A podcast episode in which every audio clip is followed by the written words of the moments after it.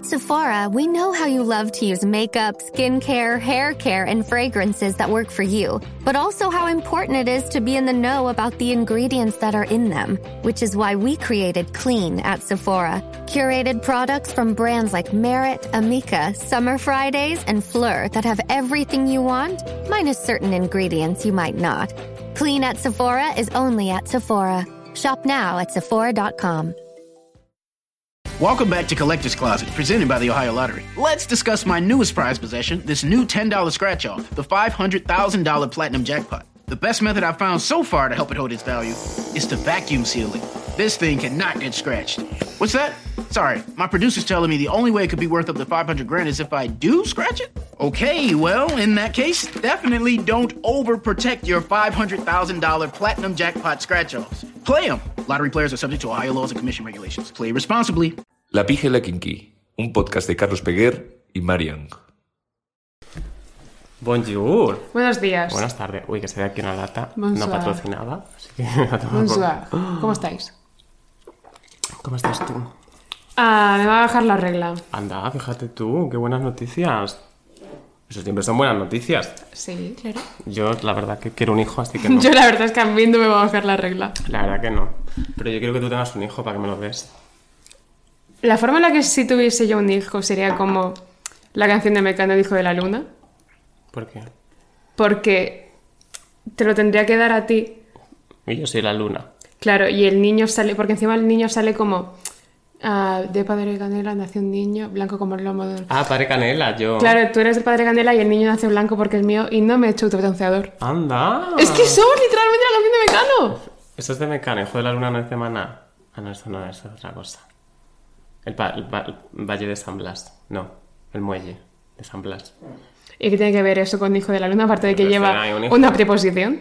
No, el Valle de San Blas es el valle, no el hijo. El Valle de los Caídos.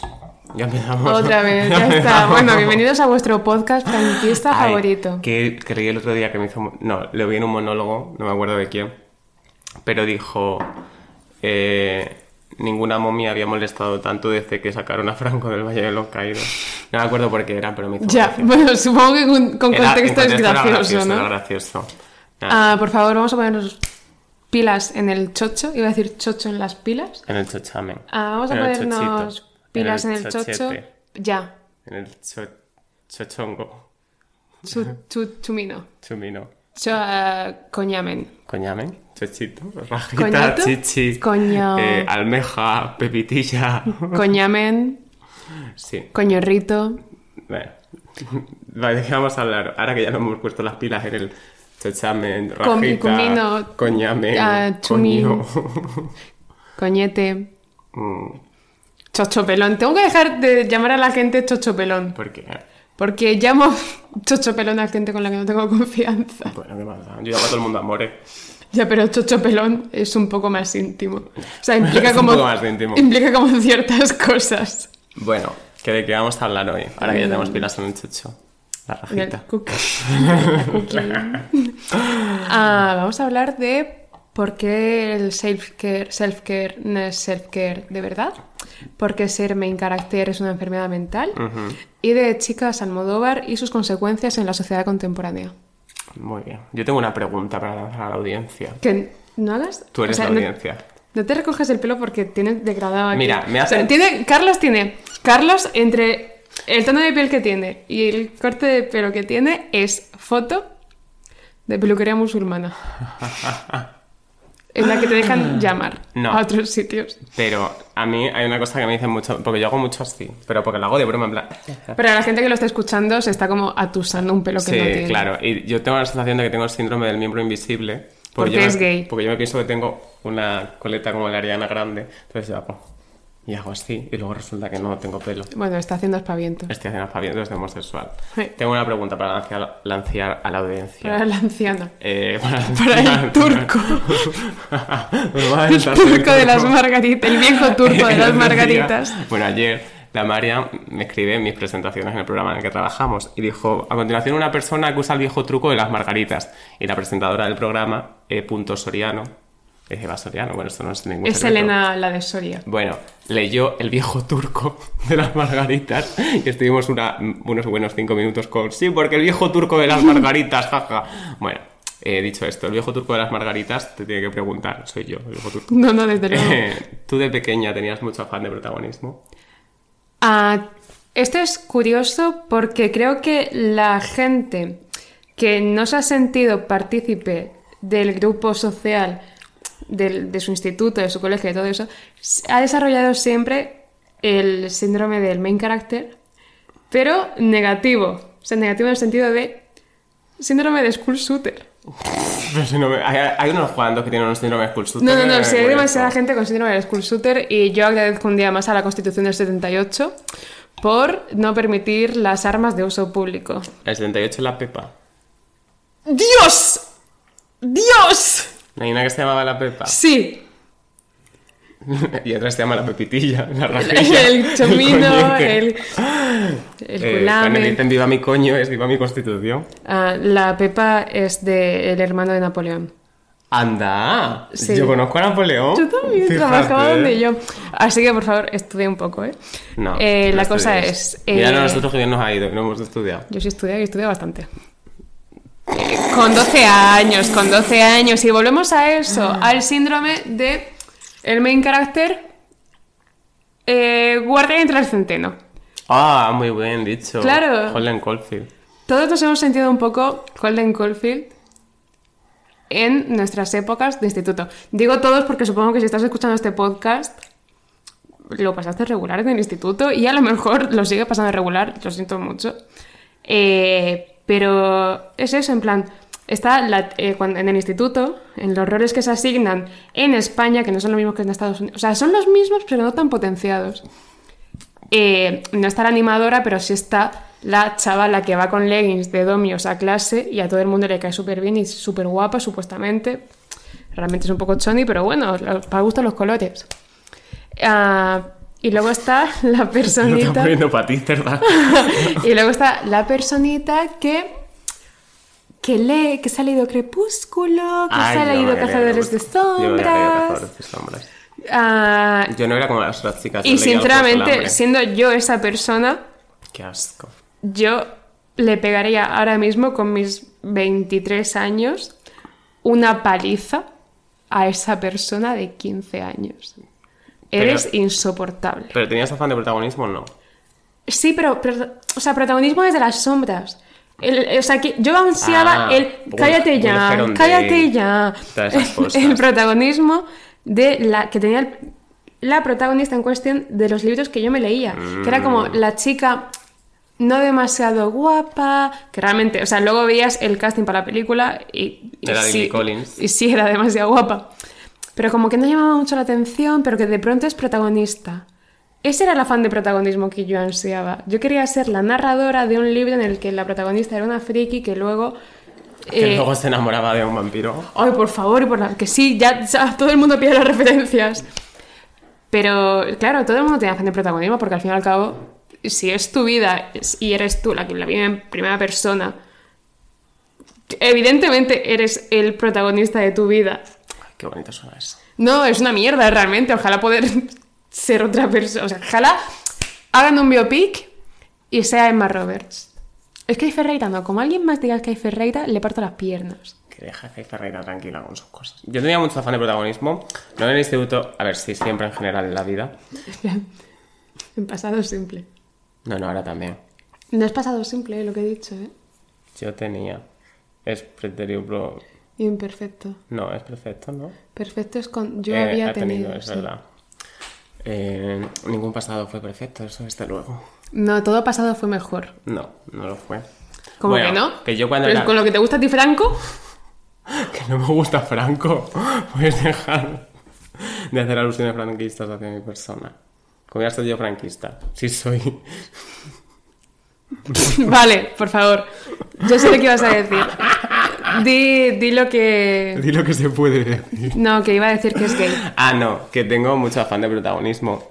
Eh, pero cuando era pequeño más. Yo creo que esto viene un poco, lo de, afán- lo de ser main character, nos pasa un poco a los que éramos gifted childs. En español. eh, niños muy listos. ¿Y qué has dicho? Gifted. Gifted. Gifted. De regalo. Sí. No siento que fuese así mi infancia ni mi adolescencia, la verdad me sentí un poco sola. Pero si tenías amigas mentirosas que las veías yo. Claro que tenía amigas, pero eso no... Y tú también tenías amigas. Sí. Vale, pero eso no quita con que fuesen amigas que tú sentías con 15 años, 16, que eras más tonta que una puta mierda. Y si me estás escuchando con 15 o 16 años, que sepas que eres más tonta que una puta mierda. Tú en ese momento tú pensabas que, que no te entendían, que tú, tú estabas hecho para cosas Pero no- mayores. ¿Sabéis quién pensó eso Pero eso también? no tiene nada que- Hitler. ¿Cuántos, cuántos, cuántos citadores? Venga, vamos a por otro más. ¿Que te- ¿Quieres Pinochet. decir algo de Mussolini? No, Pinochet. Mussolini le gusta mucho. Mussolini. Mussolini de Buitoni. No, que Gifted Kid no es eso. Gifted Kid es que eras muy listo, eras el típico niño que sacaba sobresaliente en todo, que escribía cuentos, hacía dibujos, era, le daban los papeles protagonistas en las obras de teatro. Eras el niño todoterreno. Rachel 4x4. Berry. Eras Rachel Berry. Yo era Rachel Berry. Yo nunca he sido Rachel Berry. Yo era Rachel Berry, porque además Rachel Berry tenía una cosa que era muy cierta, que es que a pesar de que era la, la niña sobresaliente en todo, de sacaba buenas notas, cantaba bien, lo hacía todo bien, no le caía bien a la gente. Claro que no le caía bien a la gente. Es que, de hecho, en las series, el que saca todo buenas notas, el que hace todas las extraescolares. Es que en las series americanas, Ya, hacer es extraescolares es de pardillo. Ya. Es que, es- o sea. Lo lo- guay es que hacen No, no, espérate. te- te- te- ¿Te has dado cuenta de lo nazis que son las series americanas? Porque los pardillos siempre están como en el grupo de los judíos. Bueno, es verdad. Es súper fuerte, ¿eh? Mm. Es súper fuerte. ¿Cómo se llama eso? No, pero que, que tiene un nombre. Antisemitismo. Es antisemitismo, coño, no me salía. Es que me salía algo con hebreo y digo... Algo en hebreo, sí, porque como... Algo con hebreo. Ah, te he entendido algo en hebreo. Sí, digo. porque yo hablo- yo hablo hebreo. Yo sé decir la Torah. Yo estoy circuncidada en las tetas. Me han quitado la aureola. No. La circuncisión femenina. Sí. Eh, que no, que yo era un gifted chi- child de estos. Era súper listo, se lo salía mucho en todo. Entonces, ¿qué pasa? Que yo. eh, ser un gifted child realmente es lo que lo, dijimos en un podcast a veces de que ser el niño sobresaliente en el instituto y todo eso realmente no significa nada. No es tan difícil ser el niño sobresaliente. Ya. O sea, quiero decir, en esa época tú te leías, te mandaban para el cole Teo va al circo, escribías una redacción de 100 palabras sobre Teo va al circo, tu profesor te ponía un 10, te ponía una estrellita en el examen, tú llegabas a tu madre a la casa, se lo enseñabas y tu madre te daba un beso y te decía, ¡ay, qué listo es mi niño! ¿Cómo vale para todo? ¿Cómo va a ser el próximo Jaime Cantizano.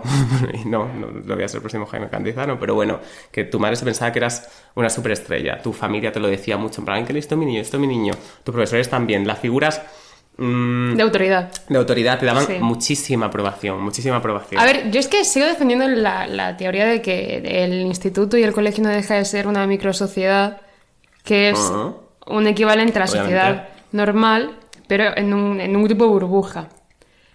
Ah, esto realmente yo no siento que se haya reproducido luego en la vida adulta. Es que es eso, o sea, yo, yo lo que quería decir es que cuando tú eres un gifted child, voy a decir niño sobresaliente a partir de ahora porque parezco Sí, gilipollas. porque parece de verdad un gifted child. Parece un gifted child. Eh, Angela Davis. Bueno, eh, que, que te hacen creer que el universo gira a tu alrededor. Todo el mundo, tú- las figuras de autoridad sobre todo, que son en las que depositas tu confianza, se te va a salir una teta en cinco minutitos. No se me va a salir ninguna teta. Te digo yo que ti que sí, pues además las tienes enormes ahora. Que, Ya, es que, es que estoy con la regla y madre mía. que O eso. sea, todavía no, pero madre se, mía. se crea este microcosmos a tu alrededor que has dicho tú de en el que tú eres el puto protagonista pues, o lo, parece que lo eres y qué pasa que luego llega la vida adulta en la que te levantas a las 5 de la mañana habiendo dormido 4 horitas Eso lo hace muy poca gente, Carlos. Eso lo hago yo. Eso lo hacen Te levantas a las personas 5 de la mañana habiendo dormido 4 horitas al día siguiente. Vas a tu oficina a tus 8 horas, llegas a tu casa, tienes que cocinar, tienes que quitar la lavadora, tienes que hacer tu factura, tienes que pagar tu factura, tienes que ir a hacer la compra porque no tienes nada en la nevera, porque no tienes tiempo de ir a hacer la compra. tienes que planchar la camisa que te vas a poner porque si la llevas arrugada quedas mal, pero eres un adulto y sabes que tienes que plancharla, así que la planchas y no te has sentado en los últimos 7 días ni un segundito. Eres y estás un poco nervioso. ¿Eres el multicine Yelmo? Eh, sí, estoy proyectando, Ah, efectivamente. Y no, te has, no tienes ni un segundito de descanso, ni uno solo, ni uno solo. Y nadie te aplaude por ello. Estás tú solo en tu casa haciendo el triple de cosas que cuando escribías la redacción de Teo va al circo de 100 palabras y nadie te aplaude. Estás tú solo con tus pensamientos y nadie te está aplaudiendo. Y ahí, ¿qué ocurre? ¿Qué ocurre ahí? Que te unes a una depresión profunda, etcétera, bla, bla, bla, pero eso me da igual ahora mismo. Ah, vale, entonces self-care. Claro, ahí es cuando ocurre el self-care. Vale, el self-care es la mayor metida que nos ha hecho el capitalismo desde los test adelgazantes. Ah, también he, hecho- he escrito esto. Es una pedazo de metida. Ah, no Yo existen las gominolas para estudiar, no existen los batidos detox para adelgazar, no existe el self-care. Ponerte dos parches antiojeras Tu puta madre. no es self-care.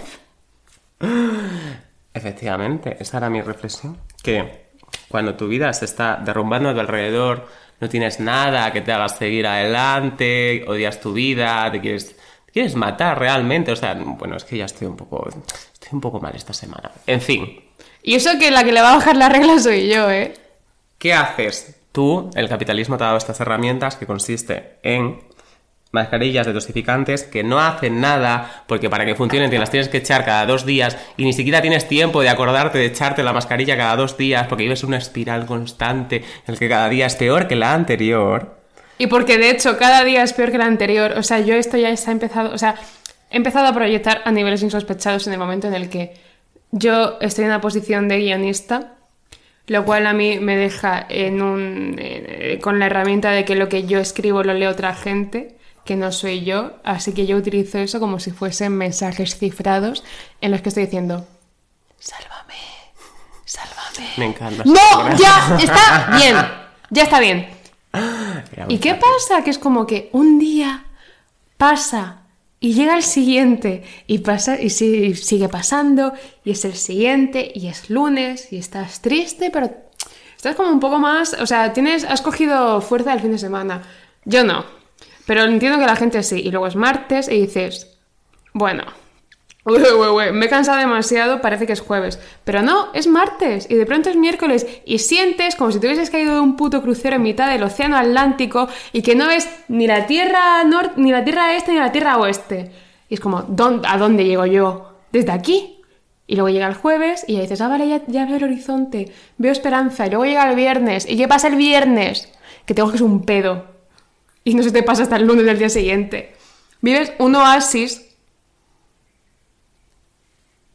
que no te sirve para descansar y que lo que te queda descansar las putas tres horas de mierda porque encima te despiertas a cagar cada dos horas. Y luego lo que proyectas soy yo.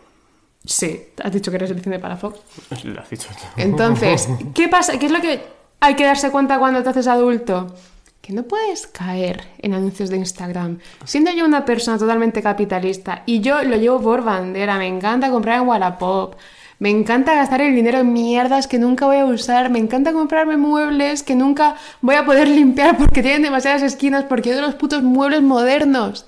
Da igual, a mí eso, a mí ese paseo que me doy desde el metro de pirámides hasta la puta casa del tío para pagarle un mueble de Ikea que han rebajado 5 putos euros, Pues a mí eso me da self-care. Me da self-care. Me da self-care, sí, no, no sé inglés, no sé conjugar las cosas, en inglés y en español es muy complicado, yo no he elegido vivir donde vivo. Pero yo precisamente, o sea, mi alegato final aquí, final, llevamos 15 minutos, ¿no? Pero final, es que vivimos en el sistema en el que vivimos. El capitalismo no se va a acabar. Podéis pensar que sí, vosotros, los que sois como personas que tienen ganas, que todavía no han caído en el nihilismo, vosotros algunos creéis que el capitalismo va a caer. Me gustaría A ser ver, así. la gente... Sí, no- la gente sí lo cree. Hay gente que Ya, digo- pone cuando llegue la revolución. La revolución no va a llegar. Las rebajas puede, pero la revolución no creo. ¿Qué? ¿No es lo mismo?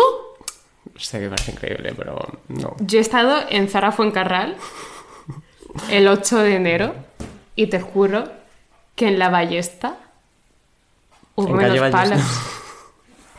En la revolución, ¿cómo se llama la, la de Anastasia? La revolución rusa. Bolchevique. Bueno, sí, esa.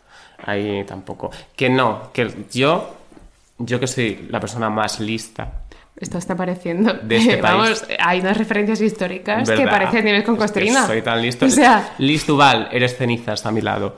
Eh, yo que soy tan listo, y tan inteligente y súper súper listo, eh, he llegado a la conclusión De un chocho de un que el chocho. capitalismo no va a caer. Entonces, si yo llego a la conclusión, obviamente tengo, tengo toda la razón del mundo. ¿Y qué pasa? Que como el capitalismo no va a caer, vamos a seguir viviendo en este sistema arrollador en el que vamos a ser infelices para siempre, cae en el self-care, cómprate la mascarilla. Pero ¿cómo va a querer el capitalismo si el iPhone 13 tiene la mejor cámara del mercado? Es cierto. No puede, no puede querer el capitalismo. ¿Con qué somos stories? Con el mismo Story, yo desde que tengo la cámara esta, yo ya... Viene aquí Adam Smith se la chupo. Adam Smith en el capitalismo, ¿no? No me lo he inventado. Sí, Ay, qué listo soy. Es que listo lo acabo de decir. más o menos. Que bueno, la mano invisible y todo eso que me acuerdo.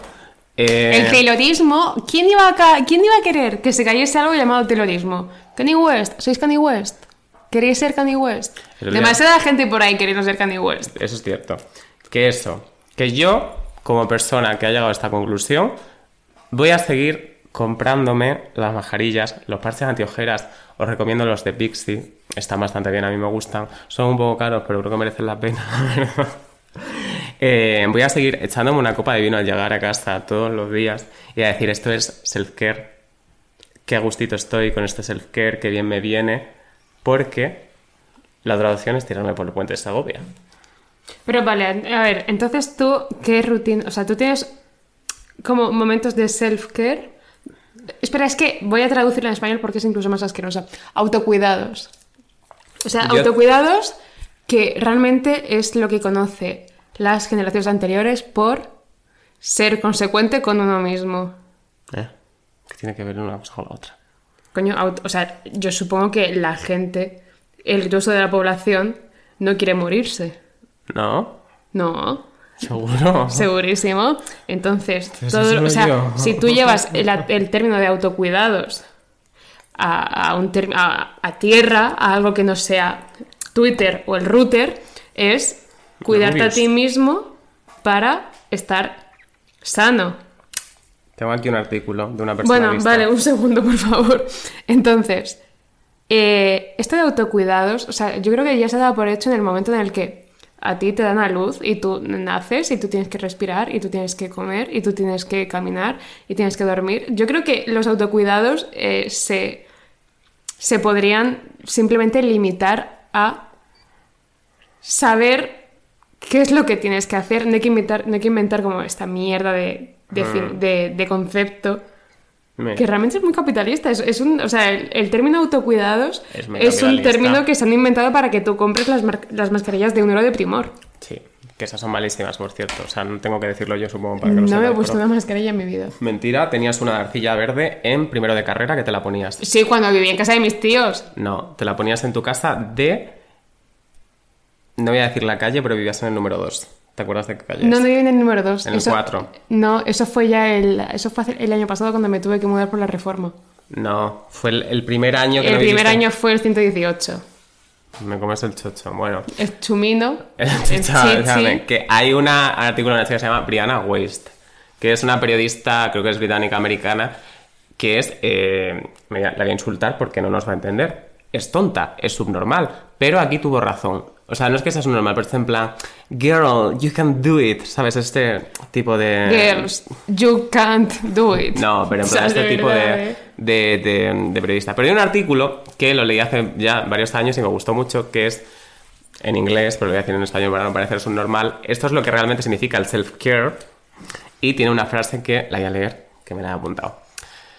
Si tienes que entregarte regularmente al autocuidado de consumo, rollo la mierda esta de Sí. mascarillas, comprarte un ramo de flores para decirte esto es self-care, es porque estás desconectado del verdadero autocuidado, que tiene muy poco que ver con el treat yourself y mucho con ser tu propio padre o madre total, ¿eh? y tomar decisiones para tu bienestar a largo plazo. Eh, no puedes usar tu vida agitada e irrazonable como justificación para el autosabotaje en forma de procrastinación y las- los malos hábitos.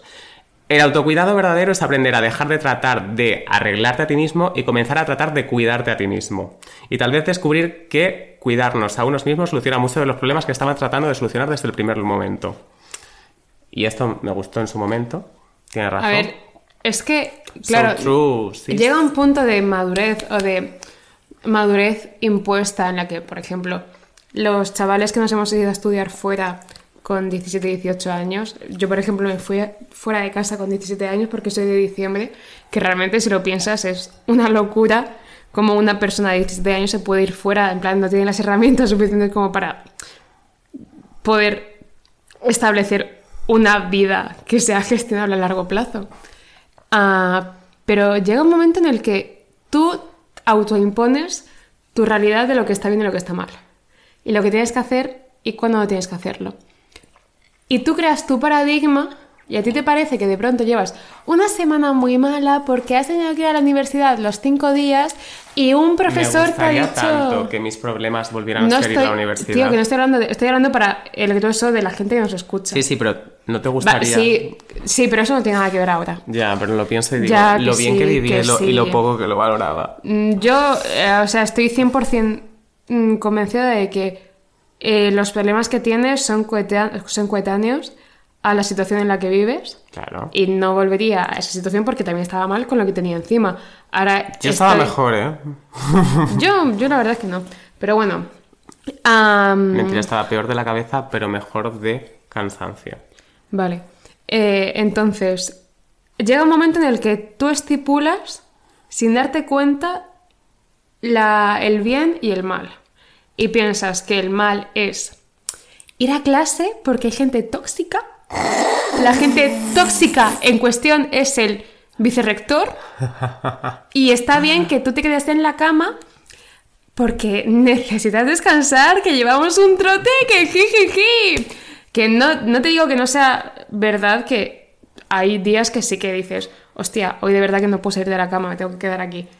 Pero es que en esos días te tienes que forzar a salir de la cama porque aunque sé que cuesta creerlo porque todos tenemos el síndrome del main character, el mundo sigue contigo o sin ti. Así que igual que te digo que te levantes de la cama, te digo que te levantes para llamar al psicólogo, hacer las gestiones que tengas que hacer para que tú puedas llegar al punto de decir, estoy mal, pero voy a estar peor si me quedo en la cama. Voy a estar peor si pido un Uber.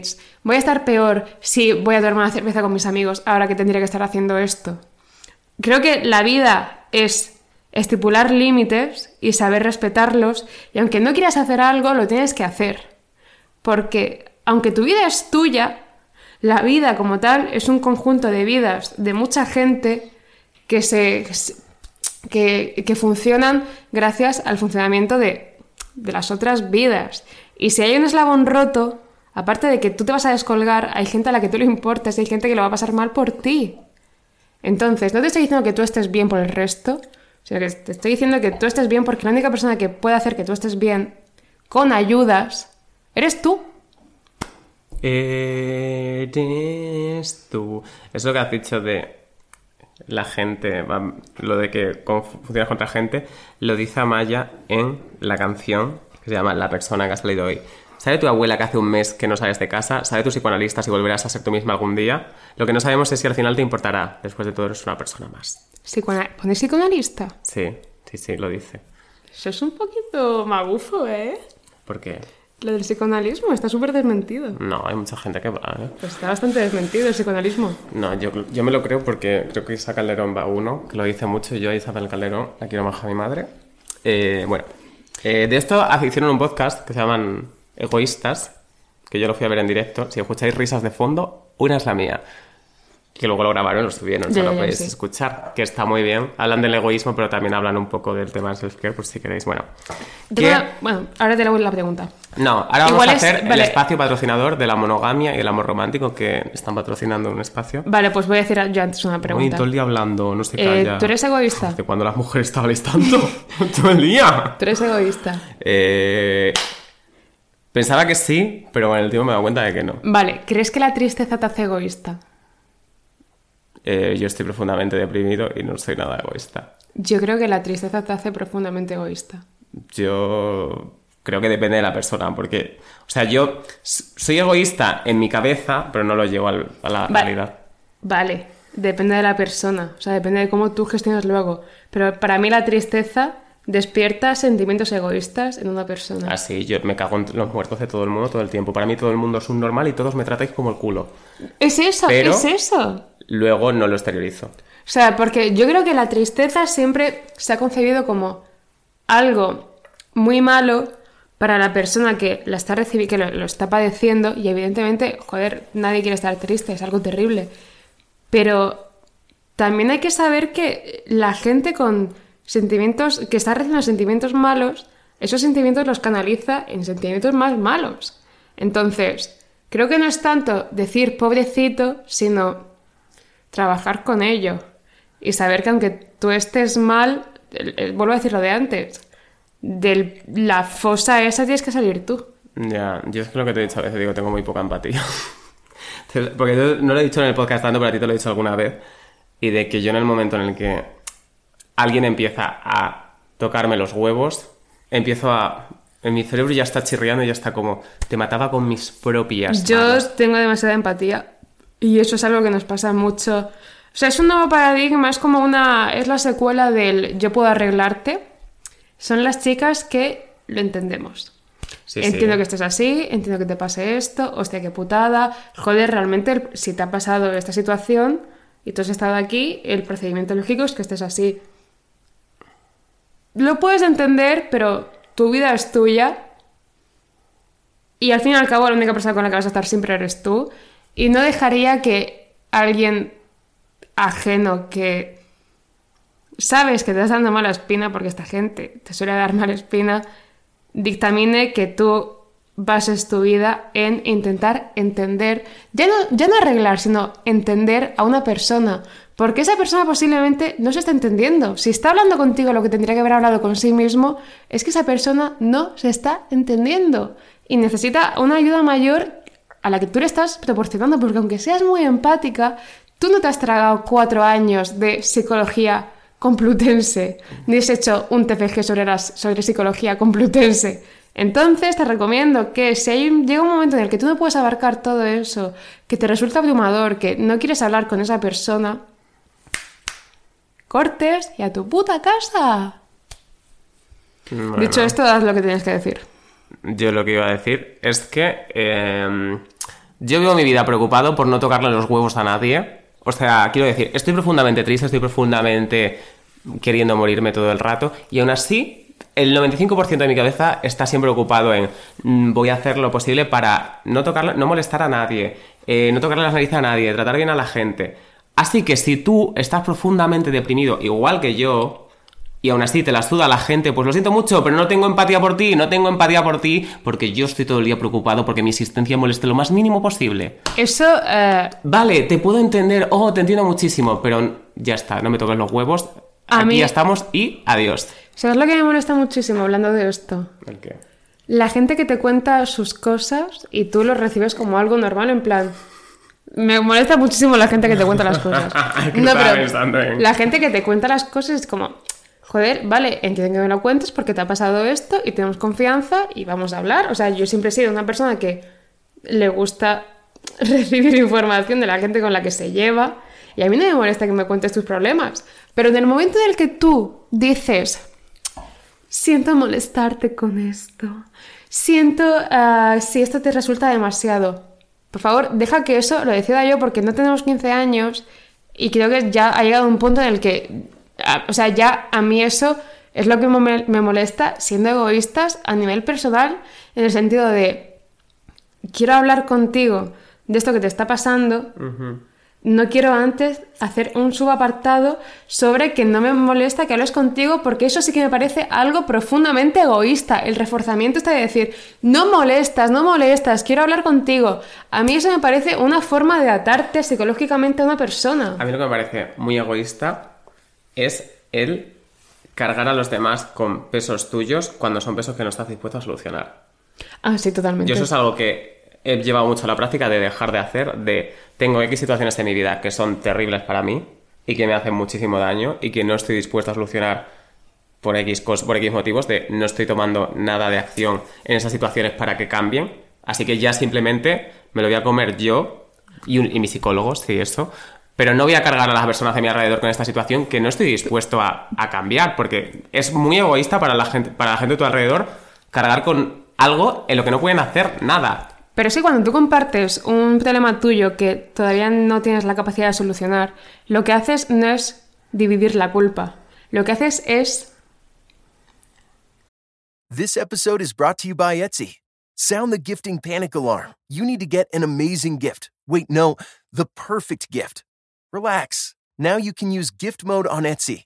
Gift mode on Etsy takes the stress out of gifting, so you can find the perfect item for anyone and any occasion. It's easy. Just tap or click gift mode on your Etsy app or Etsy.com.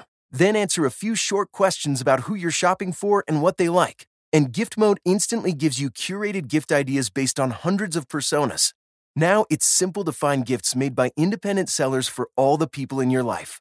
So whether you need a housewarming gift for the new homeowner or a birthday present for the pickleballer, Gift Mode has you covered.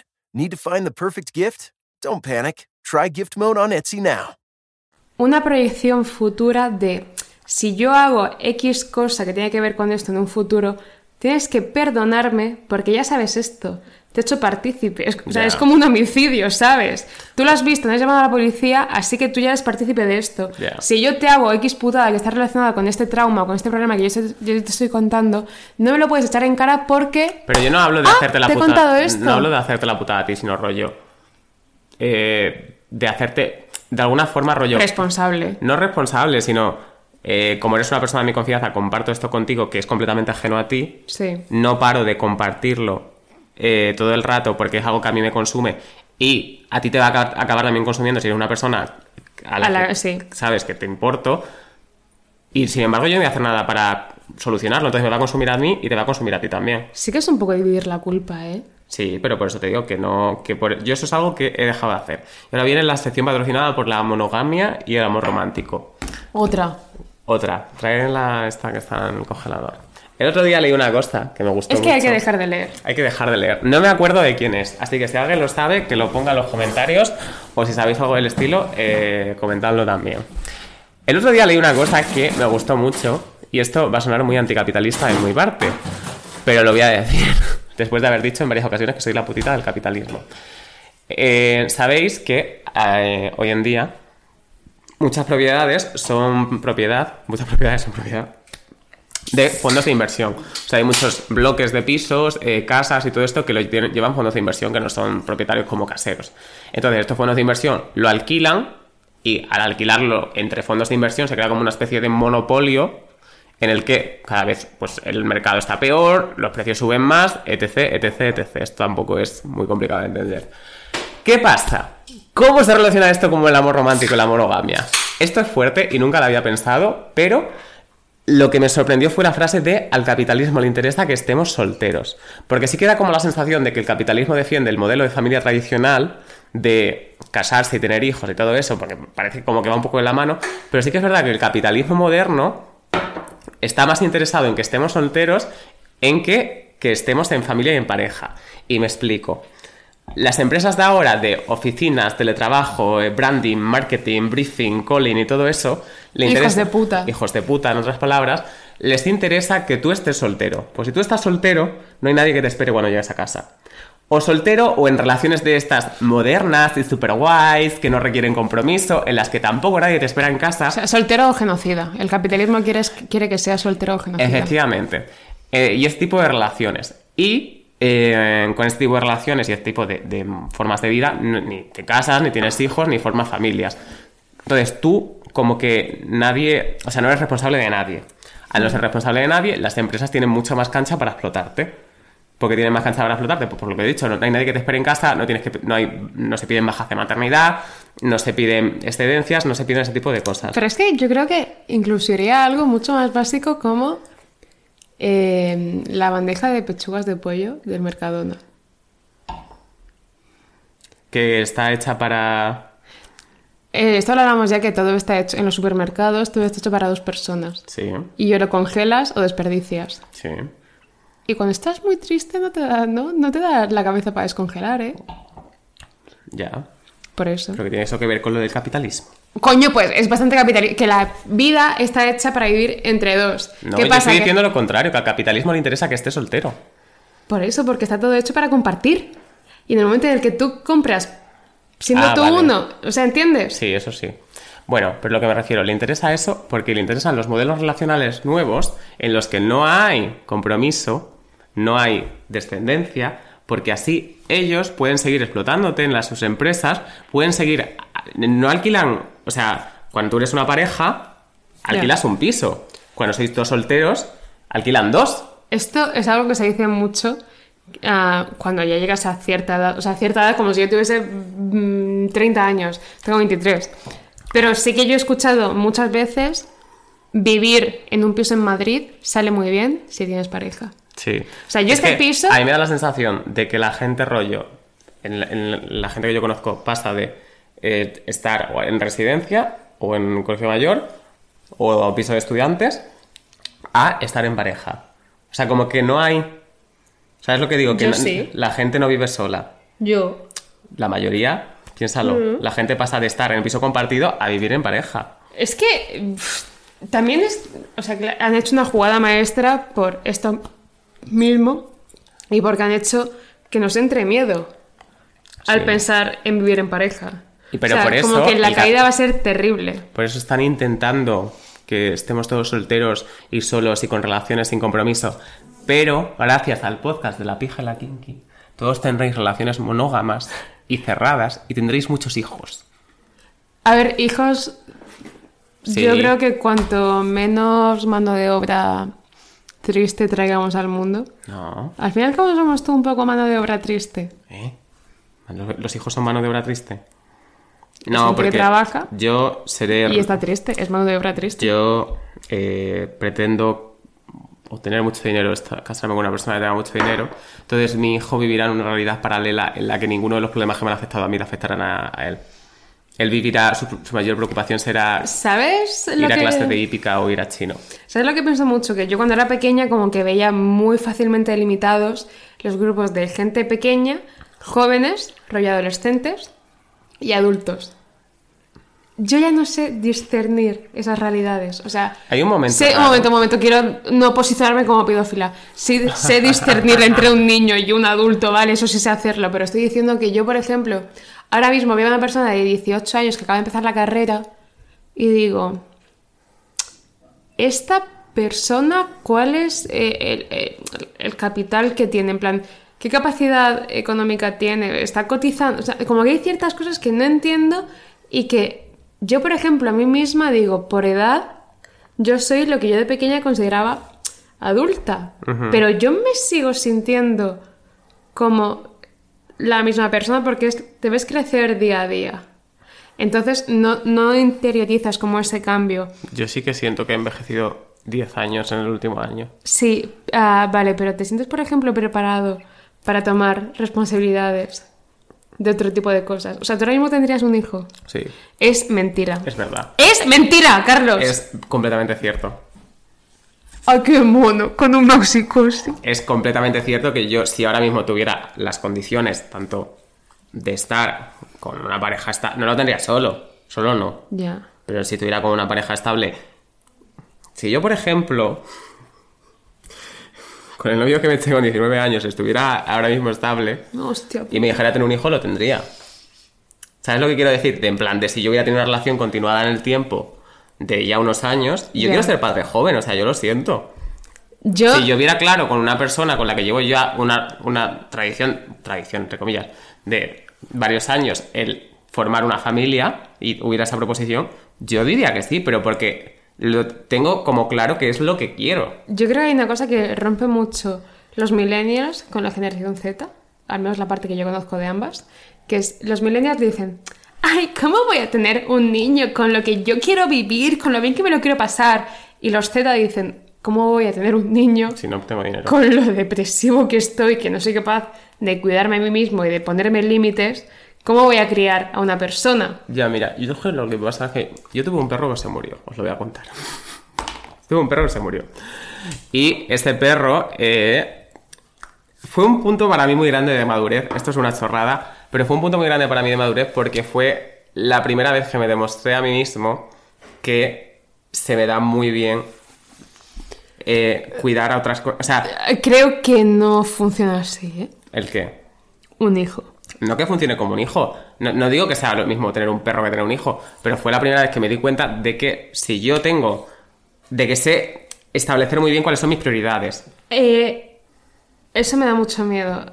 Ah, perdón, termina. Ahora te O sea, a mí me hizo darme cuenta de que, para mí, ese perro que estaba completamente a mi cargo, tenía un montón de problemas de salud, yo le ponía por delante de cualquier cosa. Yo dejé de ver amigos, dejé de hacer mis cosas porque ese perro estaba a mi cargo y yo, si tenía que pasarme 10 horas con el veterinario, me las pasaba. Si tenía que faltar un examen, faltar cualquier cosa, faltaba, o sea, me la sudaba y, y me di... O sea, en el momento no lo pensaba, simplemente me salía a hacerlo, pero cuando el perro murió, yo dije, hostia, yo me desvivió por este ser que realmente no tenía que def- decidirme porque ni siquiera era responsabilidad mía. Porque Ya. eh, no voy a decir porque no era responsabilidad mía, pero bueno, era responsabilidad de otra persona y yo voluntariamente me desviví por él. Y a mí eso sí que me hizo darme cuenta de... eh, fue un momento de mm, punto breakthrough en mi vida de decir, tengo muy claras las cosas que son importantes para mí en la vida y sé establecer muy bien los límites y sé establecer muy bien mis prioridades. A mí. Y eso sí que me- o Lo, sea, que, fue- lo que te estaba diciendo antes es que me da mucho miedo todo este tipo de cosas porque yo sé, por lo que yo he vivido en mi familia, que cuando yo sea madre, voy a dejar de ser Marian en pos de ser madre. Y eso lo tengo muy claro porque es mi personalidad. En plan, si yo tengo algo Pero a cargo no, que es no importante. quieres eso. A ver, no quiero eso. O sea, yo quiero establecer. O sea, yo quiero llegar a tal punto de madurez, de madurez que diga. No necesito volcarme como.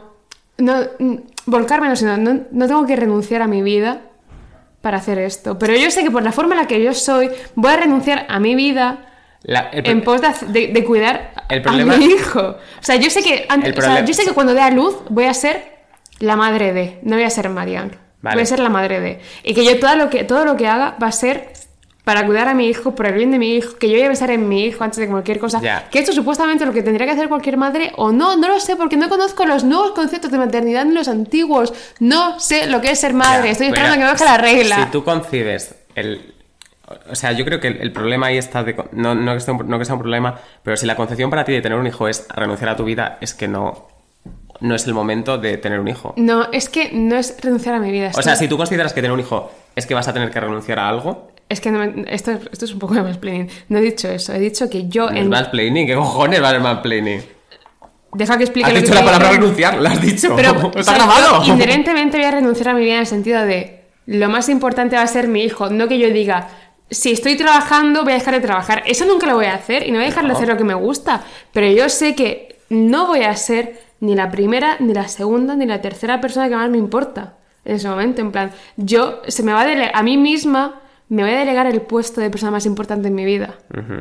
Y eso evidentemente me da un poco de miedo porque yo ahora mismo no siento que tenga la madurez suficiente para hacerlo. Yo es que no soy O, para, o, sea, o no para gestionarlo en el sentido de, si yo ahora mismo tengo un hijo, Dios no lo quiera, por favor, Dios no lo quiera. Que sí, que lo tienes y me lo das a mí. Gestación subrogada. Pero si a mí a- ahora mismo me pasa eso, yo, mi personalidad es la de dar mi vida por otra persona, pero yo ahora mismo no estoy en una situación tan madura como para saber gestionarlo, ¿me entiendes? Sí. O sea, como que se juntan dos puntos de inflexión muy tochos y muy contraproducentes, o sea, muy contraproducentes entre sí y que me van a dinamitar como persona y por eso como que no encuentro el momento en el que yo encuentre tal punto de madurez en el que yo pueda gestionar esta persona que yo tengo de saber que doy mi vida por otra persona con cómo estoy ahora. Y como que pienso, para mí la edad perfecta a tener hijos sería como 28, 29, pero yo sé que para 28, 29 me queda muy poco tiempo y que no voy a estar bien. Ya. O sea, yo sé. O sea, a mí me gustaría, pero sé que no va a pasar, ¿sabes? O sea, es como lo tengo asumido. Y es muy triste tenerlo asumido, pero es como literalmente imposible. No puedes tener hijos, eres gay. No tienes Ah, útero, tío. verdad. Lo siento, no funciona así. La Por de muy la- chica que seas, La verdad es la que si pudiera. deja de ver si es Nueva York porque eso no va a hacer que te quedes embarazado. Ninguna es eso. Ah, no, Miranda tiene un hijo. No, lo digo por, por patrones de género. Sí, bueno, yo si me pudiera haber quedado embarazado, creo que me hubiera quedado ya. En plan, hubiera engañado a alguien. Eres gilipollas. Porque... Porque eres gilipollas. En plan, eres subnormal. No, pero me lío con un rico y luego me pago una pensión y yo simplemente me dedico a cuidar a mi hijo. Se llamaría Cayetano. Tienes tantas ganas de que tuvieras un catálogo de Ikea. No, de Ikea no. De Maison Ikea- Dumont. ¿Qué? ¿Qué? No. ¿No sabes lo que es Maison Dumont? Claro que sé qué es lo que es Maison Dumont. Yo trabajaba al lado de Maison Dumont. Maison Dumont. ¿No has trabajado tú que es al lado de Maison Dumont? Mi Ah. trabajo de antes. Vale, ya sé cuál es. Es cierto. Que... Hostia, es que así trabajo, así parece que trabajo en un prostíbulo, tío. El trabajo Es que, macho, de verdad. Y cuando trabajaba en la calle, O sea, que eh, quería decir algo. Que el capitalismo me flipa, me lo meto por el culo, etc. Y el self-care. ¿Cómo ser main character es una nueva forma de self-care? yo no creo que main character sea una nueva forma de self-care, sino que cuando eres main character, cuando eres main character, ah, como que te sirve para... ah, ¿Cuál es la palabra? Para... Bueno, voy explicándolo tú. Chocho. Chocho, chumino, chichi. Chuchame. No, O sea, como que... cuando tú dices que eres main character, como que te estás autoexcusando de ciertos comportamientos que tú tienes con el resto de gente. O sea, yo en el conce- o sea, digo que es self-care porque vivimos en una espiritualidad ca- capitalista en la que todos estamos deprimidos, todos odiamos nuestra vida, ¿no? Eso como es la base. Realmente no. Vale. O sea, todo el mundo yo, no. Sí, y como yo soy la persona más lista de este planeta eh, y sobre todo el protagonista, todo el mundo vive exactamente la realidad y acorde a lo que yo pienso y digo. Todos. Entonces, como yo estoy profundamente triste y deprimido y viviendo una espiral capitalista, todos la vivís así. ¿Y qué pasa? Ser el main character lo que te hace es evadirte de esta espiral capitalista un poco. Escúchame un segundo. Ser el main character para mí es como rollo, eh, como lo concibo yo, ¿eh? De Estoy estar cansada que me está temblando un párpado. de sueño. Yo estoy como... De, de- como de, de estar al límite de algo. No sé, de Es que cuando estás al límite, ojalá saber de qué estás al límite, pero como. no Como están todas Es como ser un portátil. Tengo tantas pestañas abiertas que no sé qué es lo que está fallando. Yo quiero un- una extensión de estas de pestaña, he visto ahí precios. Bueno, perdón, sigue. Que mm, para mí ser main character es rollo. Yo hoy estaba muy cansado, eh, me querías morir, he llegado a mi casa. ¿Qué estás haciendo? Deje de parpadear el párpado. Que me deje de parpadear, me deje de latir el, el- el brazo. ¡Por favor! Por favor. Que para mí ser main character es como... Me cojo de camino a casa ¡Ay! ¿Qué te coges de camino a casa? Pues me he cogido un café ice latte para llevar, me he puesto el disco de Amaya con mis AirPods, así. He paseado por la acera en la que daba el sol y he dicho, al borde yo de la muerte, que he dormido 20 horas en toda la semana en conjunto, he dicho, ¡ay, qué bonita es la vida! Después de yo querer morirme, yo escuchando a Maya, hay un parque en mi Pamplona, y yo estaba al borde de un ictus, y yo, hay un parque en mi Pamplona. No hay ningún parque en mi Pamplona. Para empezar, porque soy de Badajoz. Para seguir, porque estaba al borde del colapso, pero yo, mi cerebro me estaba diciendo, ¿eres tan protagonista de la nueva temporada de Valeria? Y, por, y a mí, yo a mí mismo hago mucho eso de autoconvencerme de que todo está bien haciendo como cosas. La palabra es, esta palabra es terrorismo, pero la voy a decir romantizar. Romantizando todo lo que haces, tu vida parece como más soportable, pero realmente sigue siendo la misma mierda de siempre. Tu vida sigue siendo un asco, a pesar de que tú te vayas a Starbucks a por un chai. Tu vida sigue siendo una mierda. Y yo esto lo practico mucho, lo voy a seguir haciendo. Todas las cosas que yo critico de mí mismo y en general la vida en este podcast y en todos lados, pero en este podcast porque es lo que vosotros veis, no son cosas que pretendo cambiar.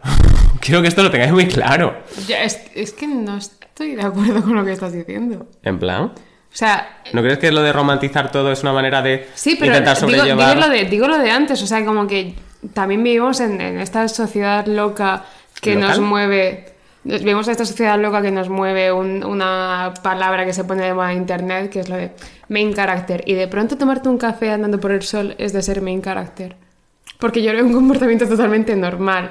En plan, quieres ir no, por el no es sol. tomar, no es el hecho de hacerlo, es el hecho de decir, mi vida está bien porque estoy teniendo este microsegundo de paz. Es que a mí eso, por ejemplo, nunca ha pasado. O sea, como que yo cuando he hecho algo que me apetecía hacer, no he pensado que mi vida estuviese bien, sino que lo estoy haciendo para que intente estar bien. Es que yo lo pienso y digo muchas veces, digo, es que esto ni me apetece. Es que el gilipollas este que tengo aquí al lado dijo el otro día, vamos por el sol. Había como 30 grados, íbamos con manga larga y yo... Yo lo pienso y digo, es que ni siquiera me apetece, pero estoy tan convencido, por ejemplo, de que la idea del sol en la cara me va a hacer feliz, a pesar de que hacía calor y A ver, estábamos es sudando como pollos Ya, la cosa es que te han inducido en base de... en Basti. Por favor, ya está. Es que esto ni siquiera se entiende luego en el... No se entiende como las coñas estas. Eh, la cosa es que cuando tú ves series en Netflix, series en HBO, series en Amazon Prime, como que todo este tipo de... Hay como una redención, autorredención del personaje y como que siempre está muy tranquilo, siempre está de- como con el sol dando en la cara. Pero por eso te digo. Por eso, pero realmente no existe y hay un punto en el que como que tú mismo te desquitas de esta imagen. O sea, yo ahora Ah, mismo no. voy andando por el sol y digo, tengo calor. Pues yo no. No quiero pasar por aquí porque encima hay un hay un instituto y la gente está saliendo y me da miedo que me vea Ya. gente de 17 años. En plan, pasa- no es- quiero que me miren, porque es que justamente en nuestro trabajo hay un instituto al lado y eso es terrorismo. En plan, me, tendrían que pagar más simplemente por pasar delante de un instituto. Es increíble como da igual la edad que tengas, que pasas por al lado de un grupo de, de adolescentes y te da como Yo cuando paso por pudor, delante. como miedo. yo sabiendo que soy chica y dentro de lo que cabe estoy buena, yo cuando paso por delante de un grupo de gente de Hombres. 18 años, 19, 20, 21, 27, 28, 29, 30, 40, 45, 50, 62, yo quito el volumen del móvil si estoy escuchando música porque quiero saber lo que dicen. Porque hay nada más que les perturbe a los hombres que te des la vuelta cuando han dicho algo. Porque dicen, hostia, que no es un maniquí que le han puesto una pila. Que, que de verdad lo he escuchado, qué fuerte. Yo tengo miedo de que me hagan un hate crime cada vez que mando moneda. Ya. O sea, esto es increíble. Yo, a ver, sé que te vas a reír cuando voy a decir esto, No, a lo mejor no. pero yo creo que si tú me ves por la calle, tampoco es como súper obvio que soy homosexual. Venga, ríete, hija de puta. O sea, está tan disociada esta persona. No, pero porque, a ver, quiero decir, yo andando con mis cascos, mi pum pum, mi forma de vestir es como súper básica, No, ¿no? eres inminentemente, inevitablemente e impresionantemente homosexual. Sí. No hay una, o sea, no hay nadie, no hay nadie, tú sabes como el, el esperanto, que es un idioma que supuestamente entiende todo el mundo. Tú eres el esperanto de la homosexualidad. En plan, todo el mundo sabe que eres homosexual. Sea aquí, sea en China, sea en pues la juro. Guayana francesa. Todo el mundo en la Guayana francesa sabe que Carlos Peer es Pues yo homosexual. te juro que yo estoy convencidísimo de que no. Pero tú has, o sea, me resulta tan delusional por tu parte O que sea, no si te me- des cuenta de que tú eres gay. Escúchame, no. Nivel. No, quiero decir, en cuanto, sé que en cuanto intercambias dos palabras conmigo, No. ya sí. Pero No. yo me pienso, yo creo que yo yendo por la calle andando tampoco. Yo he sido modelo, ¿vale? O sea, lo siento mucho, yo he sido modelo, yo he desfilado en pasarela. Carlos mueve más la cadera cuando anda que yo.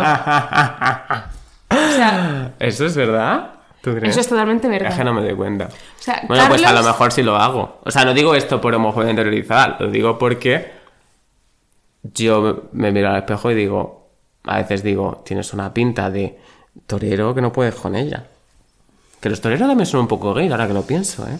Un traje de luces muy gay. O sea, son, son lames. Es un Ah, poco homo. Hoy he hecho una cosa que sí que me, ape- me apetece reivindicar desde un punto más He hecho una cosa. Le he clavado una pilla a un toro, ¿eh? ¡Woman! No, pero la cosa es, con todo esto del main character siempre nos enfocamos en el main, en el main character femenino, siendo como una lacra de ser una chica, de estar triste, de vivir bajo el patriarcado, no sé cuánto. Vale, muy bien. Los chicos que gritéis como hijos de puta en los gimnasios.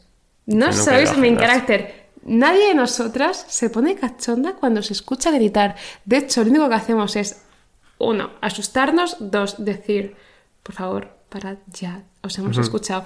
Ya hemos visto que levantáis pesas muy grandes. Dios, qué fuerte estás. Cállate, no me importa una puta mierda. Estoy intentando hacer abdomen. Déjame en paz. Y luego la gente dice, wow, es que luego las chicas vienen aquí como con los pechos en el top y los leggings. Y dice, ¿tú te piensas que se llama la atención? Estando tú gritando como un puto energúmeno de los cojones y día. luego tirando las putas pesas al suelo. Que me has asustado, que me has asustado corriendo y yo me he dado un bote y casi me caigo porque tú has tirado las putas pesas en plan... "¡Buah!". Puto cerdo de mierda, tío, es que no podemos ir al puto gimnasio en paz porque el gimnasio es de chicos y las chicas que van al gimnasio es para llamar la atención y sean el culo. No, yo quiero ponerme fuerte y dejar de tirarme pedos. Es que no sabéis el esfuerzo que yo hago en el gimnasio para no tirarme pedos. Tío, ¿por qué no hago deporte? Pero a veces lo pienso, digo, si yo, si yo hago una sentadilla ahora mismo, me cago encima. Es que yo iba a boxeo el año pasado. Yo iba con los guantes de boxeo. Yo, lo- yo sudaba porque me entraba como la cagalera a mitad del- de, de- de- de lo que fuese. Y me tenía que quitar todo esto para abrir la puerta para luego yo ir a cagar. Eh, tipos de main character para cerrar esto, porque no hemos hablado del tema Chica Almodóvar. Que hay muchas personas. A ver, es que he estado pensando en esto, eh, dame un segundo. De que Yo también creo pensando, ahora que te digo mi versión. Según las tribus sociales a las que pertenezcas, eres un tipo de main character o eres otro. Evidentemente, pero yo, por toda la gente que yo he conocido, se reduce a Chica Almodóvar. Que Chica, Chica Almodóvar es como algo muy universal en, la- en todas las tribus sociales españolas. ¿Sabes que es que he leído, he estado leyendo sobre esto antes de venir? He estado leyendo, me leí dos artículos de Vanity Fair. Eh, en uno de ellos decía algo que tienen en común todas las chicas Almodóvar. Que están tristes, que están solas. Decía Que- esto, dice que están solas. Una mierda, Te ¿en juro que serio? decía, todas están solas, pero hacen de su Pero soledad. todas están solas y todas han perdido algo. Pues eso decía el artículo muy bien. ¿Qué, qué lista eres? Es que soy rubia, Chica Almodóvar. Estás, haci- estás Encima, lo poco, lo poco Almodóvar que es ser rubia. Woman's planning. No. Lo poco Almodóvar que es ser rubia. Si, si las- si grupo de hombres, mujeres, ¿te explica algo? ¿Y Está- viceversa? No, mujeres. Es y hombres y viceversa. Ni siquiera una referencia de Telecinco que haces y no la haces bien, hija. ¡Ay! ¡Yo que no puedo! ¡No puedo ser chica en todos los sentidos! Bueno, si el grupo indie, mujeres, te explica algo, ¿es mansplaining o womansplaining? Son Piénsalo, indies ¿eh? y hay que matarlos de la forma más dolorosa posible. No, realmente me gusta eso. A mí también.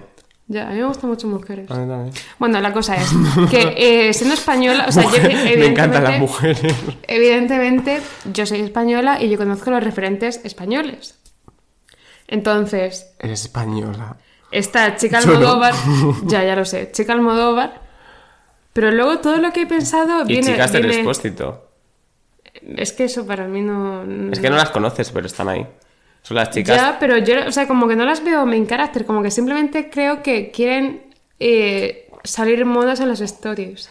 Sí, pero luego sí que se creen main character porque. O sea, Pero es, otro tipo de main character. Eres main character porque es tu puta vida y evidentemente quieres ser bueno en tu vida porque la vives tú. Carlos Peguer, estupendo tuitero, puso un tuit diciendo: Estoy cansado de ser main character, estoy cansado de que todo me pase a mí, porque si todo te pasa a ti significa que todo lo malo también te pasa a ti. A ver, pero Y todo, te quiero- pasa a ti, todo te pasa a ti en tu vida. O sea, yo creo que aquí sí que hacer un poco de introspección diciendo, tú sabes lo que te Mira, pasa a ti, no sabes lo que le pasa al resto. No, no, no.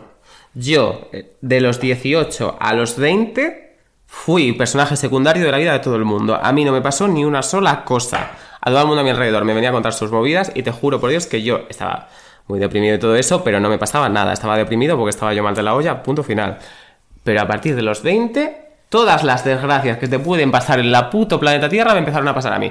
Entonces yo dije, estoy cansado de ser el main character, quiero ser simplemente un personaje secundario de la vida de los demás, que ellos me cuenten sus movidas, yo opine, yo comente, como dijo Belén Esteban en Sálvame, soy comentarista, comento, pero no quiero que me vuelva a pasar nada a mí porque no puedo, no puedo soportar ni una más. A Maturana le parieron y le empezaron a pasar todas las cosas. Entonces, no conozco eso de solo comentar. O sea, de no tener como ninguna interacción fuerte en tu vida. No lo, no, no lo conozco. Pues yo sí que, por ejemplo... O sea, como que yo, claro que nunca he sido personaje secundario de mi vida porque es mi puta vida y la que se va a la cama conmigo misma soy yo. Pero como que nunca ha pasado esto de decir, no me está pasando nada que no tenga que solucionar na- ya porque me está carcomiendo por dentro. Como que siempre he tenido un problema sustancial y cuando termina uno empieza otro. Ahora mismo no tengo ninguno. Pero mira, yo por ejemplo lo pienso. Ahora lo que te he dicho. secondary. De los 18. Lo que quieres secondary. Luego te voy a decir cuál es tu main problem, porque. y tú sabes cuál ¿Yo? es. Sí. Ahora mismo. Tengo un main problem. Luego lo, luego lo comentamos. Estaba en serio. A ver, ahora. Ahora, ahora no. Luego, luego lo comentamos. Luego lo comentamos. Que esto no se puede decir. Luego lo comentamos. Bueno, Eh, yo, por ejemplo, en el instituto, sí que era como, ay, me hacen bullying, bla, bla, bla. Qué pesada. hostia, joder, chaval. Pero, tío. pero tampoco era un bullying. O sea, yo sí que estaba triste y mal y todo eso, pero tampoco era como. O sea, yo quiero decir, a ver, a mí me insultaban de vez en cuando, me empujaban por el pasillo, pero tampoco era como que nadie dedicara el 24 horas de su día a hacerme la vida imposible.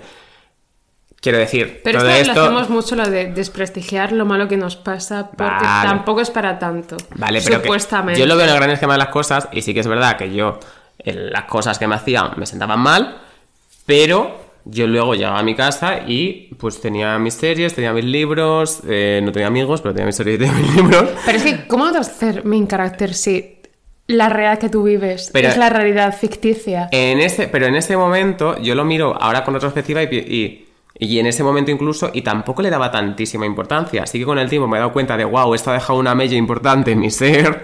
Pero en ese momento sí que yo era como, mis amigas les pasaban cosas, mis amigas eran las que tenían eh, los novios, las que tenían los problemas, las que tenían las movidas, las que se peleaban con otra gente. Y yo estaba con ellas y las acompañaba durante todo eso, pero a mí no me pasaban las cosas. Pero así es como funciona el pensar, porque cuando tú Luego ya, es Cuando lo que te tú vives digo. en el instituto, Es o sea, lo, que he dicho, a partir, de, a instituto- partir de los 20 sí que ya Claro, cuando tú, eres en el- tú estás en el instituto y piensas que no encajas ahí, que no es del todo tu sitio, tú también rechazas un poco tu propia identidad, no identidad en plan hablando de sexualidad ni de género, sino de tu propia identidad como ser. Porque yo siendo una chica cis hetero, a mí también me pasaba en Es plan... una chica. A mí también me pasaba que yo decía, mis problemas no son tantos como los que me están contando ellas, porque me los están contando. Ya. Y yo me lo estoy callando, así que si ellas me lo tienen que contar es porque esto es más fuerte. La manera de la que si yo tengo un hijo y le veo un poco calladito una semana, le voy a mandar al psicólogo, pero así. Ya.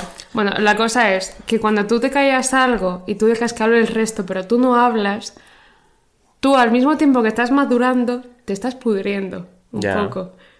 Y todo esto son cosas que no es. O sea, a lo mejor si tú lo hubieses estado interiorizando en ese momento o hablándolo de forma externa con más gente, no hubiese sido un problema a la larga. Pero como lo has estado tanto tiempo callando, almacenando, gestionando, como no, ni siquiera gestionando, en plan como No, estaba no. madurando como un puto queso, tío, o sea, y se ha podrido como un puto queso. Y de pronto llegas a los 20 años y, Y eres consciente amargado. de tu realidad y te das cuenta de que tienes un puto queso camembert podrido dentro de ti. ¿Por qué Y eso hay que sacarlo, porque es el único que sale por la cabeza.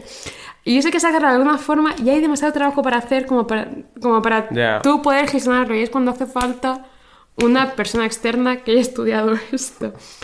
Pero la putada es, esa, es que nos queremos main carácter, pero al mismo tiempo estamos siempre callados. Mm, qué movida eso. Qué movida eso. Es que eh, el main carácter habla con la audiencia. El main o sea, se lleva por dentro. Pero cuando tú ves una serie y hay un, hay un protagonista, te está hablando, lo estás entendiendo, estás empatizando, pero cuando tú eres el main character, tú estás callado. La única persona que te escucha eres tú y la persona que eres cuando disocias. Entonces, eh, no es suficiente audiencia para que renueven la temporada, ¿sabes? Son dos personas. ¿Y qué se hace en esa situación? Pues pudrirte como una puta rata en la alcantarilla y lo siento mucho y, Y lo siento también por mí porque me pasa a mí también. Ahí es cuando te compras las eh, parches de las ojeras de Pixie, los de Toxify uso yo. No uso los Fortify, perdón. Fortify, de ojo. De Toxify. Me da igual, me da igual totalmente. Tienen cafeína. Ah, está muy bien. Yo los guardo en el frigorífico para que haga más efecto. Eh, y ahí cuando lo compras es cuando llega el self-care, que no vale para nada. Y ahí es cuando basas tu personalidad en hacerte la raya del ojo. Dicho esto.